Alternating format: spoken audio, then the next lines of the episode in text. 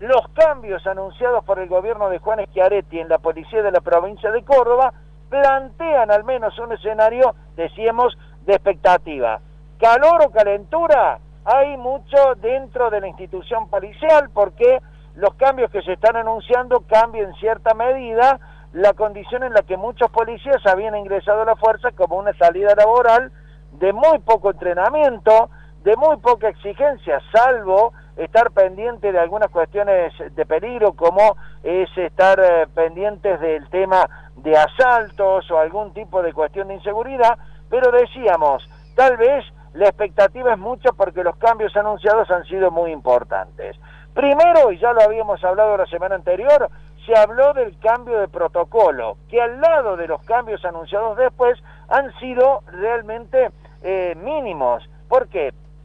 Porque si hablamos de la primer mujer al frente de la institución policial para manejar una estructura realmente muy importante, de las más grandes que tiene la provincia de Córdoba, donde hay que manejar distritos policiales, la cuestión preventiva de seguridad, establecer una política y además manejar nada más ni nada menos que los agentes que han dado dolores de cabeza en el caso de Valentino Blas Correas y de Joaquín Paredes en Paso Viejo, con los casos de gatillo fácil, evidentemente significan un verdadero dolor de cabeza para producir el cambio. Bueno, el cambio viene de la mano de una mujer, Liliana Zárate Belletti, que había desarrollado una corta carrera manejando eh, algunas instancias eh, realmente estratégicas como era la jefatura de seguridad de la policía en Capital. Había sido designada en agosto y se produjo el salto, dicen algunos, de la mano de un fuerte envión político por parte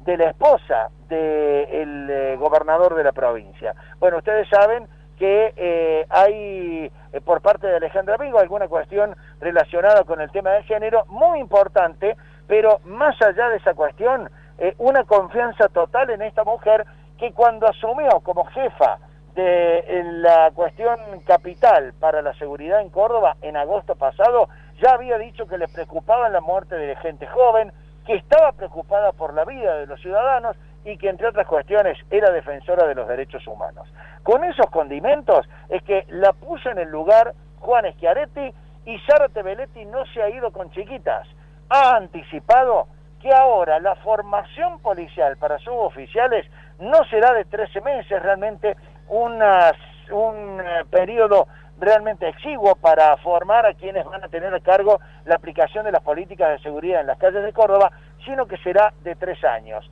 Ahí, decía, hay realmente una eh, cuestión que ha enojado a algunos policías de larga data dentro de la, de la institución porque dicen, los van a poner a entrenar y a capacitarse absolutamente todos. Me parece que desde el vamos, una cuestión que era pedida y necesaria absolutamente para cada uno de los policías. Eh, en alguna oportunidad, cuando murió este pibe por un balazo de la policía, en este caso de gatillo fácil en Paso Viejo, una docente me contó que lamentablemente muchos chicos de la región entraban a la policía como único recurso laboral que tienen en un pueblo donde no había educación, donde no había fábricas, donde no había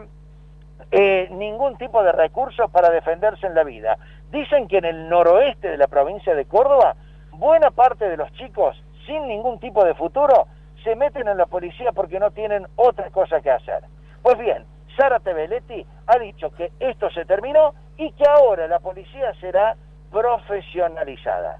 ¿Será verdad? ¿Podrá hacerlo? ¿Podrá eh, tener la respuesta de buena parte de la institución en una policía de la provincia que ha dado signos de muchísimo machismo a lo largo de su historia, la historia que empieza a escribir Sara Tebeletti, esperemos, para el bien de todos los cordobeses, que tenga una respuesta coherente y positiva en cuanto a los cambios que son realmente necesarios.